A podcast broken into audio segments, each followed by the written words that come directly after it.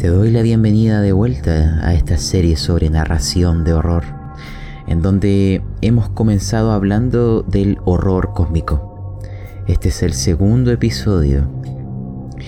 Vamos a recapitular un poco los términos que se mencionaron en el primero. Hicimos hincapié en lo que era la insignificancia e indiferencia cósmica, en las diferencias de escala entre protagonistas y las fuentes del horror, y que había un conocimiento o una sensación de conocimiento inabordable que permeaba en las mentes y experiencias de nuestros protagonistas. Algo que también se mencionó en ese episodio es que no nos interesa ir dando todas las respuestas. Y eso nos lleva al tema de hoy, que es, o lo podríamos resumir, en preguntas, no respuestas. El horror de esa falta de información que se vincula con el conocimiento inabordable, que se vincula con esta máxima del horror premoderno de menos es más. Mostrar los eventos con un manto brumoso que los cubre. Porque en el horror cósmico hay algo transversal, una consecuencia inevitable de nuestras limitaciones humanas, y es que los protagonistas raramente comprenderán lo que está sucediendo, y usualmente el intentar entenderlo les llevará a la muerte, a la locura u otro funesto destino. Es común que muchas preguntas queden sin respuestas.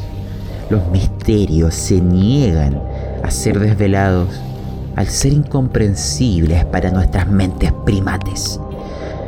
En el camino de nuestra aventura vamos a encontrar diferentes tipos de misterios. Algunos van a hallar respuesta, otros alcanzarán respuestas parciales, o no satisfactorias, o peligrosas, imposibles, pero habrá algunos que no tendrán respuestas.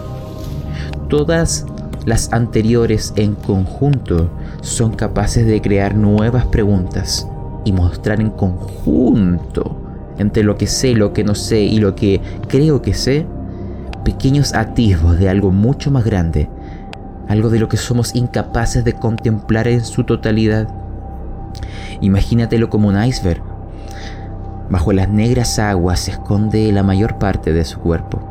Las fluctuantes mareas son capaces de revelar parcialmente zonas que normalmente estarían bajo el misterio. Y el cuerpo que yace sobre el nivel del mar, ese es el que te es posible contemplar. Sin embargo, no hay que olvidar que es solo un fragmento pequeño del cuerpo, porque la mayor parte, el misterio mayor, subyace bajo las aguas y el misterio mayor sustenta el cuerpo que vemos en superficie. El cuerpo que vemos en superficie es consecuencia del misterio que subyace en las profundidades. Por lo tanto, cuando tengas que jugar con las preguntas y las respuestas, no solo es bueno, es imperativo dejar cosas sin explicación. Pero no basta con no encontrar las respuestas. Tiene que transmitirse hacia nosotros como protagonistas que nos son incomprensibles, que el intento de alcanzarlas es fútil, es dañino, es una autoinmolación, es un viaje sin retorno, que es una célula intentando comprender el cuerpo humano. Esta falta de información habita en todas las historias de horror cósmico. Navegar en esta incertidumbre alimenta nuestro interés. Recuerda que los protagonistas de nuestras aventuras de horror cósmico son son incapaces de afrontar mentalmente estas verdades extraordinarias, irracionales, imposibles. Es solo la arrogancia humana lo que les lleva a intentar entenderlo, a investigarlo, a experimentarlo. Pero es algo imposible y les llevará a los brazos de la cálida locura. Toda esta sensación de preguntas, no respuestas, va de la mano con el menos es más. Recuerda, esa técnica es uno de tus mejores aliados en cualquier tipo de narración de horror premoderno. Porque cuando se intenta describir lo indescriptible, uno deja intencionadamente vacíos, agujeros en nuestras propias descripciones, no explorando intencionadamente ciertas perspectivas, insinuando que existen misterios bajo el misterio, insinuando la forma, la geometría, el olor, la textura de la entidad del misterio, pero no mostrándolo. Simplemente enarbolamos enrevesadas descripciones que están llenas de agujeros, llenas de vacíos. Estas descripciones pueden ser breves o pueden ser extensas, pero todas cumplen el mismo papel. Dotar a la imaginación de nuestros protagonistas del deber, de la posibilidad, de la intención de completar el horror. El horror siempre ha sido íntimo, necesitas la interacción con tu mesa. Por lo tanto, tú no les das el plato preparado les das los diferentes ingredientes para que ellos preparen en su imaginación el horror. Y esto se hace continuamente para describir lo indescriptible. Eso puede ser visto, por ejemplo, con frases cortas. Imagínate lo siguiente. ¿Qué pasa si tú le describes a tu mesa que sienten unos pasos bulbosos y resbaladizos? ¿Qué diablo significa eso? Pues bueno, va a significar algo distinto para cada uno. Van a a partir de eso extrapolar la forma del horror que se acerca, que está más allá de la puerta, que hace tambalear la cerradura. ¿Y qué pasa si detrás de esa puerta ahora sintiéramos que a medida que sus pasos se nos aproximan, nos embriagara una sensación de nostalgia y que cuando llegara al otro lado de la puerta, su voz la describiéramos como ululante, metálica, y que generaba un extraño eco en tu oído izquierdo. ¿Qué diablo significa lo que acabo de decir? Muy poco. Son aderezos, son adjetivos, son sabores que tu mesa los ocupará para crear su propia fuente del horror. Para entenderlo, para asimilarlo, recordar, estamos describiendo lo indescriptible. Para describir lo indescriptible no lo estamos describiendo. Estamos orbitando alrededor de esto, recogiendo pequeños adjetivos, recogiendo pequeños sabores y soltándolos a la mesa pero nunca es una imagen en detalle, nunca es una descripción clínica de los eventos, porque recuerda que el horror y la cuantificación no son aliados. Ahora, ¿qué pasa si esa puerta se abriera? Y lo que entrara, no solo quizás lo veamos, quizás lo sentimos, quizás se acerca, nos toca, toma nuestras manos, acaricia nuestro rostro. Y sentimos a medida que sus olores, sus vapores mefíticos llenan nuestras fosas nasales, el calor de sus dedos sobre nuestra boca, su textura correosa, destrozada, semiflexible, y que empieza a despertar morbosos apetitos entre los presentes. ¿Qué estoy queriendo decir ahí? ¿No te das cuenta que nuevamente he sido difuso? nuevamente he descrito lo indescriptible, porque todos quienes oigan este audio crearán en sus mentes algo diferente. Nadie verá lo que yo estoy viendo, ni lo que tú estás viendo, porque el horror es personal. Menos es más. Ahora, también podemos hacer este ejercicio en narraciones más extensas, y ese es el ejemplo que veremos a continuación. Vamos a rescatar al forastero del primer episodio, vamos a rescatar a este guía, a este individuo que estaba en la ciudad en ruinas de Chernobyl en un futuro distante, para dentro de una narración más extensa, de una interacción narrador-jugador, agregar en cierto momento criaturas, entidades, indescriptibles e incorporarlas armónicamente dentro de una pequeña historia. Vamos a ello. ¿Te sientes incómodo, forastero? Lo sé. Pero esa máscara, ese traje, te mantendrá con vida. Límpiate el cristal.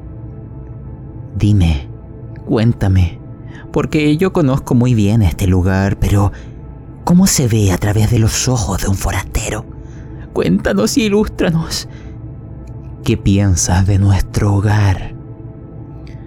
Cada vez que miro, cada vez que observo, bajo la mirada, es imposible, es imposible mantener el rostro en alto. Es como si cada cosa que viera fuera desesperanzador. Solo puedo mirar la tierra, solo puedo mirar cómo voy avanzando mis propios pasos. Mm, desesperanza. ¿Han oído el resto? Donde tú ves desesperanza, donde tú sientes la duda, nosotros encontramos la certeza. Recuerda lo que te conté antes. Los sabios pronosticaron que la maldición terminaría y tu presencia aquí está escrita en el reactor, en las notas de los antiguos. Mira esto. ¿Qué es esto? ¿Por qué se mueve? ¿Por qué se mueve? No entiendo estos números, no entiendo nada. Te lo explicaré. Es la lengua muerta.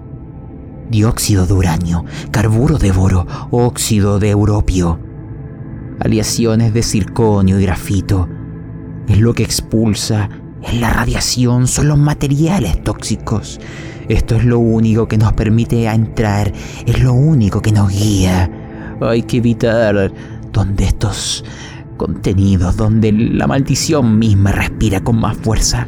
Toma, te pasaré uno para que aprendas a guiarte, pero hay algo que he de advertirte. Ahí donde la radiación, donde los gases aún se mantienen fuertes, hay seres que populan. Hay criaturas que han hecho de este su hogar. Hay entidades que han nacido de la maldición.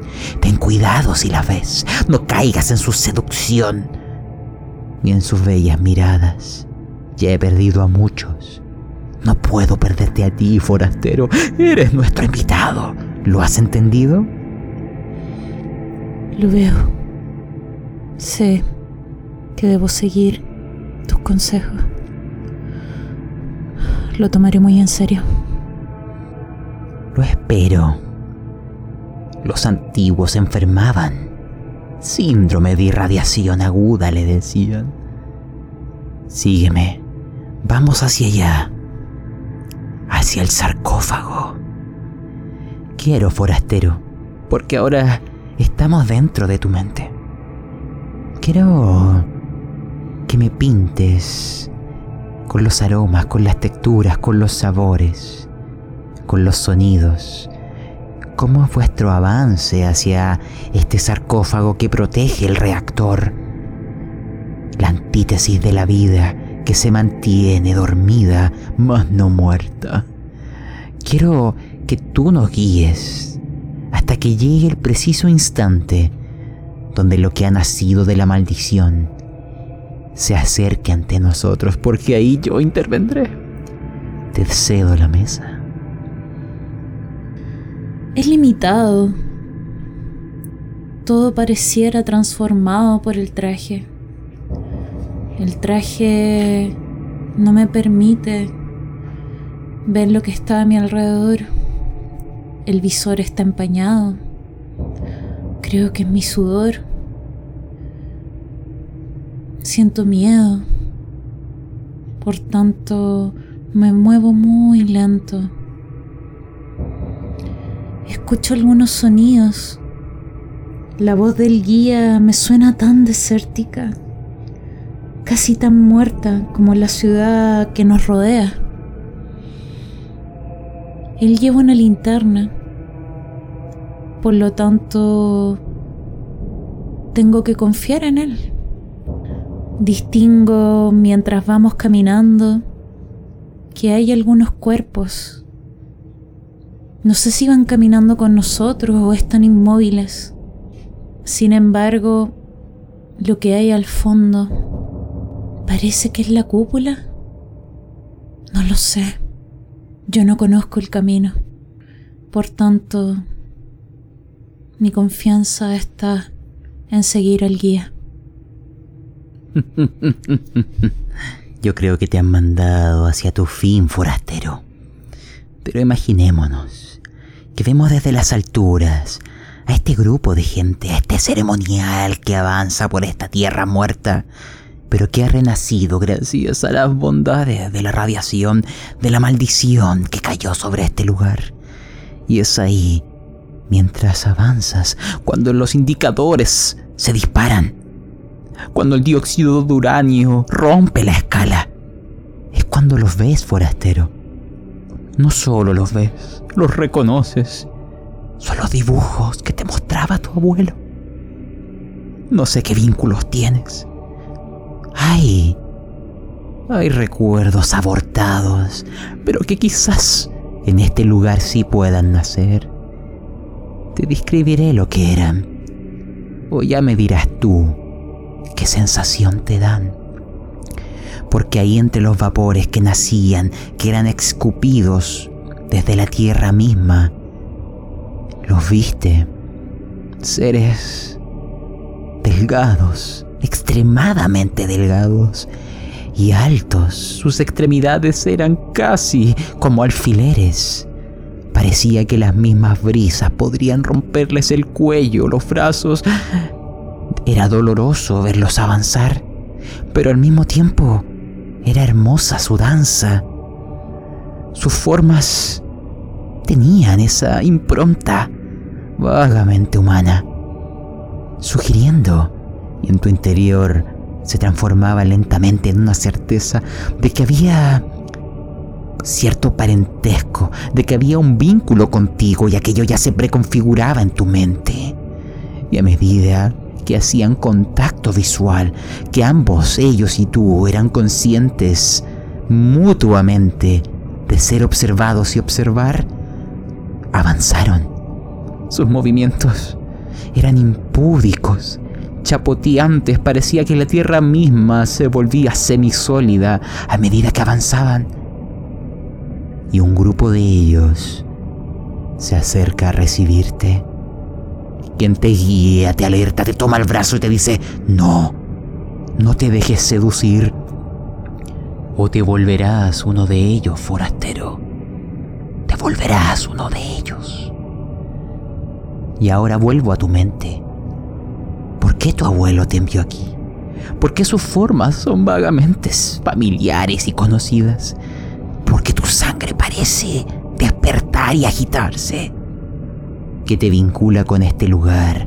Dímelo a mí, no se lo diré a tu guía, solo yo lo escucho. Desde pequeña, yo creo que antes de que pudiera hablar, mi abuelo siempre me comentaba sobre los ancianos, sobre aquellos sabios que años tras año trataban de purgar, purgar sus culpas, resolver el pasado.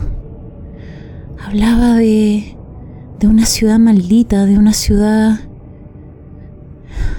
que había sido condenada Recuerdo que cada vez que él hablaba de eso mi madre se enojaba. Me decía que mi abuelo hablaba locuras, pero ves que ella no estaba presente, mi abuelo me miraba y me decía, hay que volver, hay que volver a ese lugar. Nuestra familia tiene una deuda. Antes de morir, mi abuelo casi no hablaba, solamente repetía coeficiente de vacío negativo, coeficiente de vacío negativo. Nosotros, con mis hermanos, ya Estábamos tan acostumbrados. Sin embargo, ahora que mi abuelo se ha ido, mi madre parece que comienza a repetirlo. Y cada vez que llego y ella está meditando o mirando, hay veces que la he escuchado muy, muy bajito susurrando. Coeficiente de vacío negativo. Comprendo, forastero. Yo estoy ahí, dentro de tu traje, oyendo tus palabras y tu corazón. Así que desciendes de ellos. Tu estirpe está maldita, marcada con la vergüenza de haber fallado. Han pasado miles de años y aún veo la marca, no en tu cuerpo, en el corazón de tu estirpe. Enhorabuena, porque tu guía te espera. Generación tras generación, uno de los tuyos llega a intentar avanzar, a intentar detener, a intentar purgar la maldición, la vergüenza, o a morir, o a volver siendo o perdiendo parte de vuestra humanidad.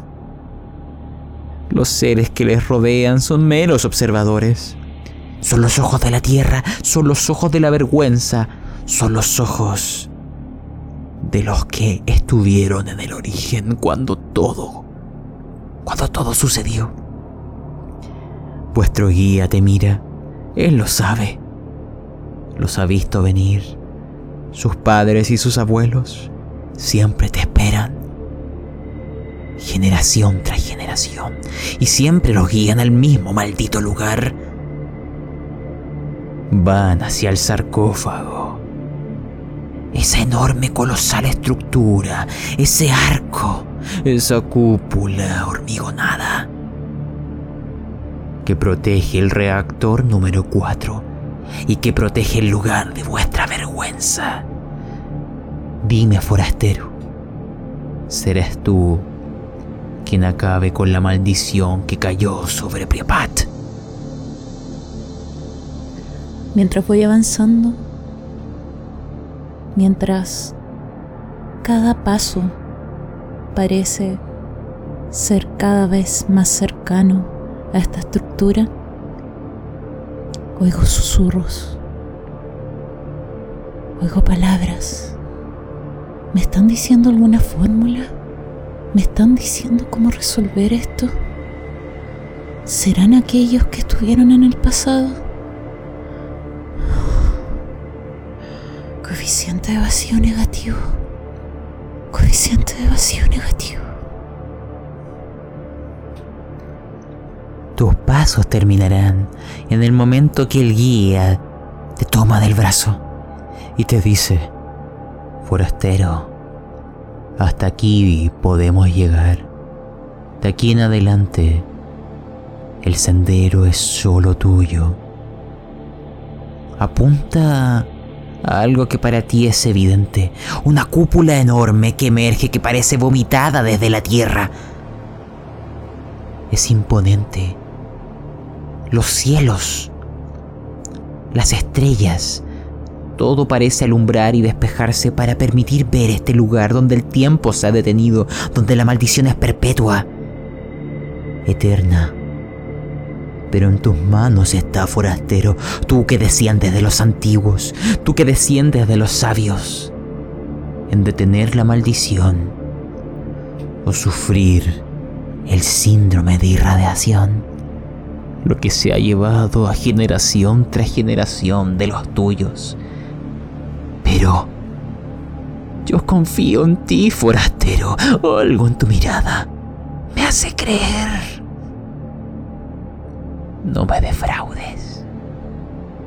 Quiero que a medida que ves al guía quedándose atrás mientras tus pasos avanzan, que me digas qué hay en tu entorno que me describas el momento justo antes de que la colosal estructura de esta cúpula hormigonada, de que esas puertas metálicas cerradas desde épocas ya olvidadas, justo antes de llegar,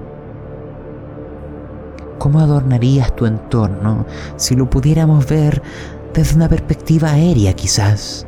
O a través de tu maldito traje, de ese sofocante y claustrofóbico traje. Elige, pero quiero ir porque quizás sea la última vez que te vea, forastero. Adelante. Todo se vuelve cada vez más conocido. Yo he soñado con esto. Mis recuerdos parecieran cuajar en la realidad. ¿O solamente son recuerdos de las palabras de mi abuelo? ¿O quizás de mi madre? ¿O parte de mis sueños? Cuando voy avanzando reconozco la puerta. Reconozco cómo entrar. Hay palabras que se están susurrando en mis oídos. Esas formas que casi bailaban alrededor de nosotros me miran desde las paredes. Yo sé que están aquí para juzgarme. Yo sé que no estoy sola. Por tanto, no tengo miedo. Yo solo avanzo hacia mi destino. Vamos a concluir esto ante la sombra de esta estructura colosal, ante las miradas desde las alturas, con desdén, juzgando, con inocente esperanza de estos seres grandes y alargados, de orígenes preternaturales. Porque lo que sigue ya es otro episodio, así que vamos a dejarlo aquí, pero recapitulemos ciertas cosas. ¿Qué es lo que se intenta transmitir acá? A pesar de que no fue durante toda la narración, cuando se presentaron a estos seres alargados, estos seres de movimientos impúdicos y chapoteantes, se intentó describir lo indescriptible. Se intentó dar simplemente retazos, lineamientos, guías, conceptos o adjetivos, pero si te das cuenta, quedaron muchos vacíos. ¿De qué color eran? ¿Tenían ojos? ¿Tenían algún tipo de género? ¿O eran todos indistinguibles ante nuestras miradas?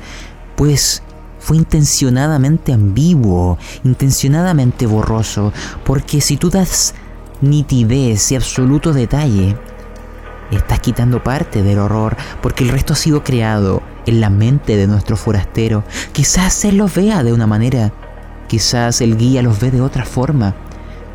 No lo sé. Depende de cada quien, de cada jugador o jugadora, cómo rellena esos espacios, cómo lo indescriptible empieza a permear en su mente y la imaginación hace el resto. Si te das cuenta también en lo que hemos interactuado, nos hemos concentrado mucho en el corazón o la mente del forastero. ¿Por qué no hemos descrito tanto el ambiente? ¿Por qué? Es simple porque el episodio de localizaciones Lovecraftianas o cósmicas es otro que aún no llega. Así que em, hay que esperar, ¿no? Vamos viéndolo por partes. Pero espero que esta interacción eh, sirva de guía para entenderte que describir lo indescriptible no significa que tengas que estar describiéndolo eternamente, sino que va en ciertos momentos. Por ejemplo, ¿qué pasa con el pasado del forastero? Parece que está ligado a esto, parece que es un descendiente de los sabios, de lo que nosotros sabemos por contexto que son los científicos. ¿Por qué vienen generación tras generación? ¿Por qué diablos pasa eso? No lo estamos explicando y es de manera intencionada, porque esa ambigüedad es parte del misterio y el desconocerlo te hace querer intentar descubrirlo. Es un gancho dramático, es un anzuelo para la aventura. Todos esos vacíos son intencionales y tú tienes que verlos de esa manera. No se ha explicado todo. Y puede que hayan cosas, y de hecho así debería ser, Ninguna aventura Lovecraftiana tiene que finalmente en el epílogo haber dado todas las respuestas. Jamás. Siempre han de quedar preguntas sin responder o respuestas de una pregunta que simplemente guíen a otras preguntas. pero siempre quedarán vacíos si una historia termina con las respuestas. Pues bien, has fallado. Siempre queda la ambigüedad, porque recuerda, nuestras mentes no están preparadas para entenderlo. Es un conocimiento inabordable. Y parte de transmitir aquello es dejar más incertidumbres que certezas, permear de misterio un mundo que ansía por ser descubierto, pero siempre verás la punta del iceberg, nunca el objeto completo, siempre estará sumergido, porque no estás preparado, no lo entenderás, no llegarás cuerdo a las respuestas, pero quizás en la locura hay es una pizca de entendimiento. Lo cual es otro episodio, ¿cierto? Hablar de la locura. Em, bueno, yo creo que vamos a terminar por aquí. Y también muchas gracias a nuestro forastero por habernos ayudado en esta interacción. Espero poder estar en los próximos capítulos. que así sea, forastero. Mantendremos tu incógnito nombre en la más absoluta incertidumbre. Bueno, eh, nos veremos en el siguiente episodio. Y los mensajes finales en la descripción de este audio video hay un enlace de Linktree que puedes encontrar ahí. Todas las redes sociales, todas las plataformas de audio o video y también las listas de Spotify e Evox que están segmentadas según tipo de juego. Y en este caso, esta serie que se llama Narración de Horror, van a quedar todos los capítulos ahí en listas donde los podrás encontrar fácilmente. Este es el segundo episodio de algunos que serán muchos más, quizá con mayor o menor frecuencia, pero a lo largo de los eones, a lo largo del tiempo, irán llegando, siempre y cuando las estrellas sean propicias. Nos vemos. Adiós, forastero. Adiós. Antes de cerrar, te dejo una pregunta. ¿Cómo describirías tú lo indescriptible pensando en el guía? Porque lo hemos dejado completamente en las brumas. Entonces, ya sea en Evox, Spotify o YouTube, nos podrías dejar tus ideas, lineamientos, dudas, comentarios, saludos, lo que quieras. Muchas gracias por llegar hasta acá. Nos vemos.